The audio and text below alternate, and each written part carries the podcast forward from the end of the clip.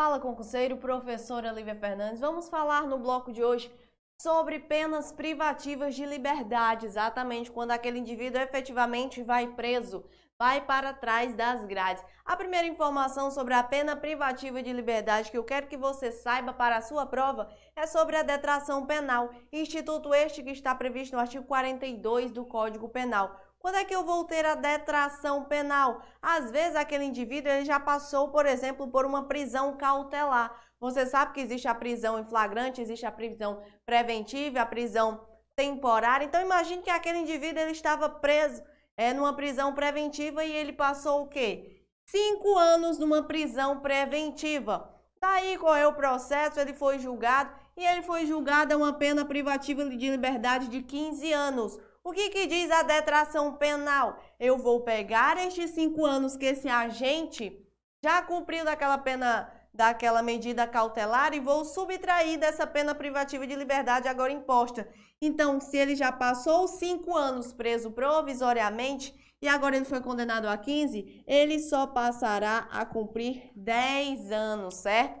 Esta é a detração penal. Eu vou fazer esta subtração desta pena já cumprida. Professora, se foi a mesma pena, você passou cinco anos preso, foi julgado e condenado agora a cinco anos de prisão, e agora como é que fica?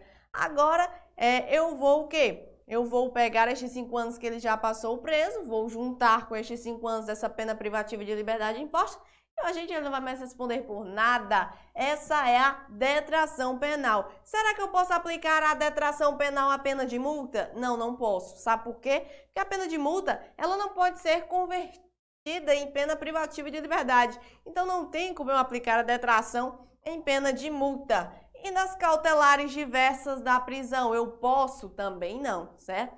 Também não posso aplicar nas cautelares diversas da prisão. Por quê? Porque não tem pena privativa de liberdade. Agora, quando eu estou falando da PRD, eu posso aplicar quando eu trato dos casos de prestação de serviço à comunidade, interdição temporária de direitos e limitações, limitação dos fins de semana. Então, nessa hipótese, eu posso aplicar a detração penal. Observação aqui quando eu estou falando deste instituto e a prescrição. A prescrição ela é aplicada na pena da sentença. Então, ó, sem a detração. Eu não vou aplicar na detração. É efetivamente naquela pena imposta na sentença, certo? Eu não vou aplicar a detração. Eu não vou aplicar a detração. Quando eu falo em pena privativa de liberdade, que é efetivamente o assunto da nossa aula de hoje. O que que como é que eu posso subdividir esta pena privativa de liberdade? Eu tenho algumas modalidades para ela. Eu tenho a reclusão, eu tenho a detenção e eu tenho a prisão simples. Prisão simples, já adianto, são prisões, é uma modalidade de pena privativa de liberdade que eu estudo lá na Lei de Contravenções Penais, certo? Então não entra aqui. O que é que nós vamos estudar? A reclusão e a detenção. Não vamos falar por enquanto da prisão simples. A reclusão e a detenção elas estão previstas no artigo 33. Pergunto a você, quando é que o agente, como é que vai ser, na verdade, o cumprimento do agente que ele foi aí punido é, e a sentença diz que ele tem que cumprir uma pena privativa de liberdade de reclusão. Ele vai iniciar este cumprimento de pena tanto no regime fechado, como no regime semiaberto, como no regime aberto. Então, ele pode iniciar nos três regimes. Vamos já ver a regra de aplicação de cada um deles. Mas quando eu falo em detenção, cuidado. O agente que foi é, condenado a uma pena de detenção, ele não pode iniciar no regime fechado. Ele vai iniciar onde? Ou no semiaberto ou no aberto. Então, ou ele vai iniciar este cumprimento de pena no regime semiaberto, ou ele vai iniciar no aberto. Ah, professora, quer dizer que o condenado aqui ele nunca vai cumprir pena no regime fechado? Não. O que eu falei é que se ele foi condenado à detenção, ele não pode iniciar este cumprimento de pena no regime fechado. Mas o que, que ele pode fazer? Ele pode regredir. Então, ele eventualmente pode iniciar no semiaberto e praticar algum lá, alguma falta, algum problema lá dentro e regredir para o regime fechado? Pode. O que ele não pode é já iniciar naquele regime fechado, tá certo? E o condenado aí ao regime fechado, onde é que ele vai cumprir a pena dele? Se ele foi condenado ao regime fechado, ele vai cumprir no estabelecimento de segurança máxima ou de segurança média. Então, cabe o cumprimento daquele agente condenado ao regime fechado, tanto no estabelecimento de segurança máxima como no estabelecimento de segurança média. E se ele foi aqui começou no semiaberto, e aí? Onde é que ele vai cumprir a pena do semiaberto? colônia agrícola, industrial ou outro estabelecimento similar. Então, ou colônia agrícola, industrial ou outro que sejam similar a este, certo? E o regime aberto é na nossa casa de albergado, ou então em outro também da mesma natureza, mas aberto, casa de albergado, semiaberto, colônia agrícola ou industrial. O que, que diz a súmula 440 do STJ?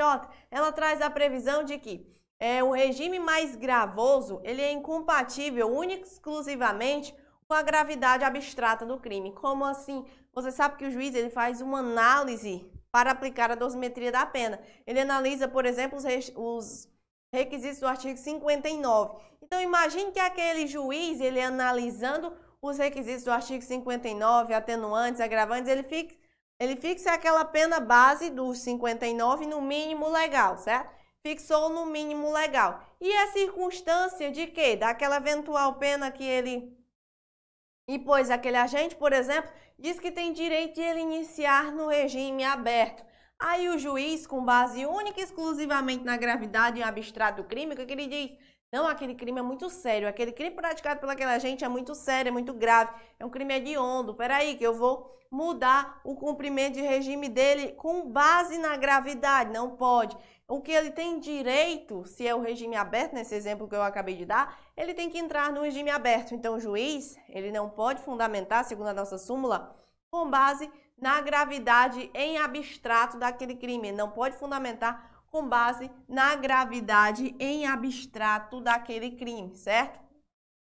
Vamos entender agora para a nossa prova, com base nesta tabelinha que vai simplificar a sua vida a partir de agora, como é que funciona o regime inicial da reclusão? Então, nós temos o início, o regime inicial na reclusão e nós temos o início, é, o regime inicial na detenção. Vamos entender como é que funciona na reclusão, para você ver quando é que aquele agente vai, né, punido por reclusão. Ele vai para o semiaberto, ele vai para o aberto, ele vai para o fechado. Se ele é primário, se ele é reincidente. Então, esta tabelinha ela acaba resumindo todos esses dispositivos. Você já sabe que quando o agente ele foi condenado a uma reclusão, ele pode começar tanto no fechado como no semiaberto e no aberto. Então, isso não é novidade para você, porque você já sabe. Mas quando é que ele vai iniciar este cumprimento de pena no regime fechado? Se ele for primário, por exemplo, vamos começar aqui nosso raciocínio com aquele agente que é primário, tá?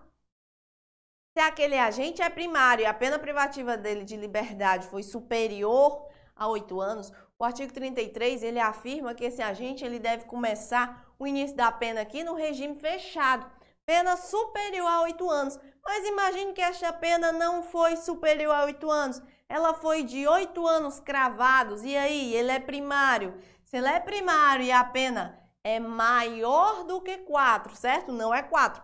Maior do que quatro. Até oito anos ele vai iniciar onde? No semiaberto.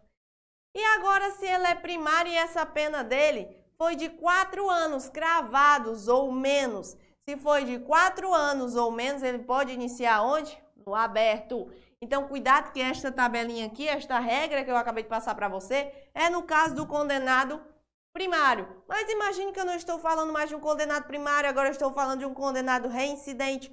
Como é que fica o cumprimento dele, de pena dele de acordo com a nossa reclusão? A regra é que o reincidente, ele inicia o cumprimento de pena no regime fechado, certo? A regra é essa, que ele vai iniciar este cumprimento de pena no regime fechado. Mas ele não pode iniciar no semiaberto? Pode. É o que diz, ó, a súmula 269 do STJ. O que, que diz a súmula 269 do STJ? É admissível a adoção do regime prisional semiaberto aos reincidentes condenados a pena igual ou inferior a quatro anos, se favoráveis às circunstâncias judiciais. Professora, não entendi nada, pelo amor de Deus.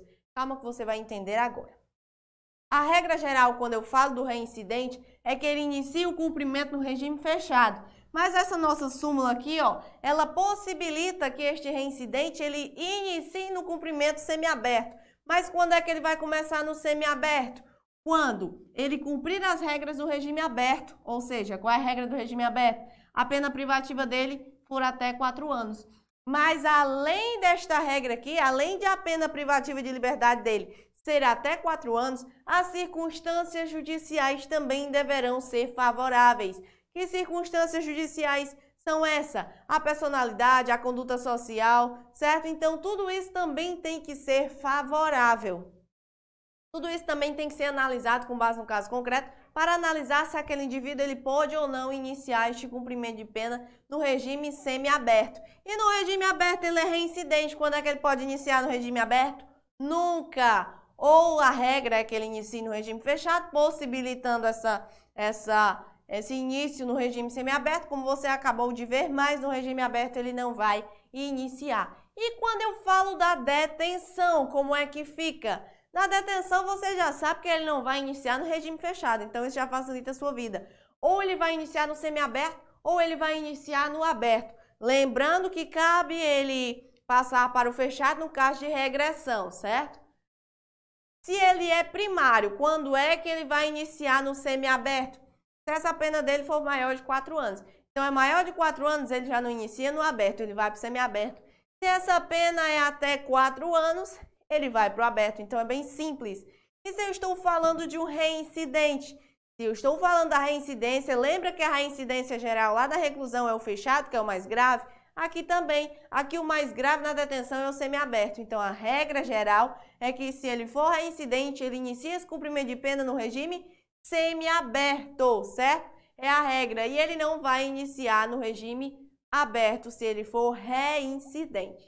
Essas são algumas regras referentes à detenção. E o que, que diz o próprio parágrafo 4 Quanto aos crimes contra a administração pública, importante que esse requisitozinho aqui, ó, é letrinha de lei. Algumas bancas que gostam de trazer a letra da lei, elas gostam de cobrar este parágrafo 4 Elas tratam que os crimes contra a administração pública, a progressão de regime segundo o parágrafo 4 vai depender de que estará condicionada a reparação do dano ou a devolução daquele produto, certo?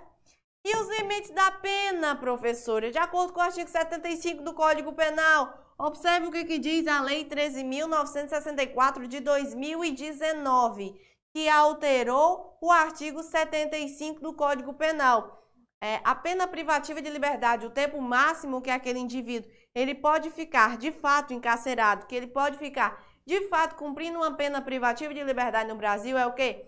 40 anos. Cuidado, porque antigamente existia a exceção de. É, existia a regra que seriam 30 anos. Hoje, a partir de 2019, como é que, se, como é que fica isso daqui? Qual é o tempo máximo que uma pessoa ela pode ficar presa no Brasil? 40 anos, tá? Até 40 anos. Observe ainda o que, que diz a súmula vinculante 56, quando eu trato o quê? Dos regimes prisionais, tá? A falta de estabelecimento adequado não autoriza a manutenção em regime mais gravoso. Então imagine que aquele agente ele vai iniciar o cumprimento no semiaberto. Não existe o que estabelecimento adequado para o cumprimento de pena no regime semiaberto. Ah, se não existe, ele vai passar para quê? Para o fechado? Não. Ele pode passar para o aberto, mas para o fechado não. Por quê? Porque o fechado é mais gravoso, tá? Então, se ausente os requisitos, ele não pode passar para o fechado. Ah, professora, mas não tem, é, não tem semiaberto e não tem aberto, só tem um fechado. E aí? Aí ele não vai cumprir pena, infelizmente, porque ele não pode cumprir no regime mais é, severo, é o que diz a nossa súmula vinculante 56, certo? Encerrada a nossa parte teórica referente às penas privativas de liberdade, vamos agora passar à resolução das nossas questões. Acompanha comigo a primeira questão. As penas privativas de liberdade devem ser executadas de forma progressiva, segundo o mérito do condenado, observa, é, observados determinados critérios e ressalvadas as hipóteses de transferência a regime mais rigoroso. Nesse sentido, assinale a alternativa correta, a letra A. O condenado a pena superior a oito anos deve começar a cumpri-la em regime semiaberto. Se eu estou falando daquele condenado a uma pena superior a oito anos, ele não começa no semiaberto, não. Ele começa onde? No fechado. Letra B. O condenado não reincidente, cuja pena seja superior a quatro anos e não exceda a oito, deve cumpri-la em regime fechado. Então, os conceitos estão trocados. Porque se eu estou falando de 4 até 8, ele inicia onde? No semi-aberto, se não for reincidente. Letra C.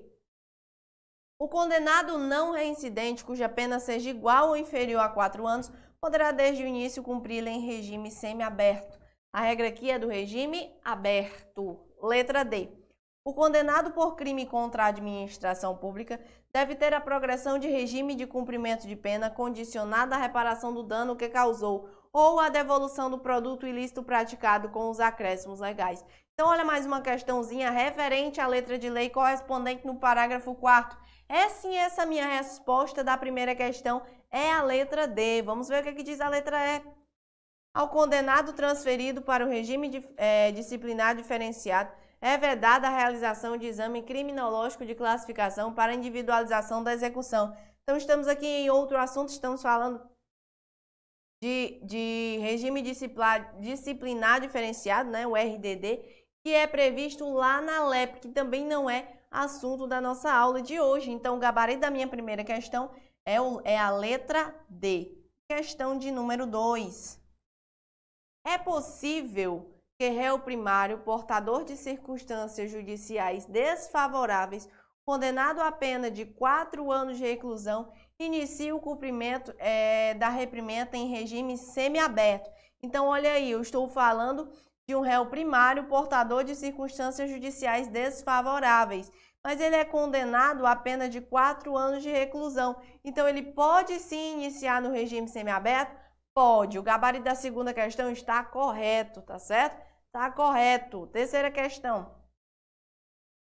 A gravidade abstrata do delito justifica o estabelecimento do regime prisional mais gravoso do que o cabível em razão da sanção imposta, independentemente de a pena base ter sido fixada no mínimo legal. O gabarito da minha terceira questão está errado, porque como você já viu, se a pena ela foi fixada no mínimo legal, não cabe a justificativa de regime prisional mais gravoso com base única e exclusivamente na pena, na gravidade abstrata daquele delito. Então, o gabarito da minha terceira questão está errado. Encerramos com isso o nosso bloco referente às penas privativas de liberdade.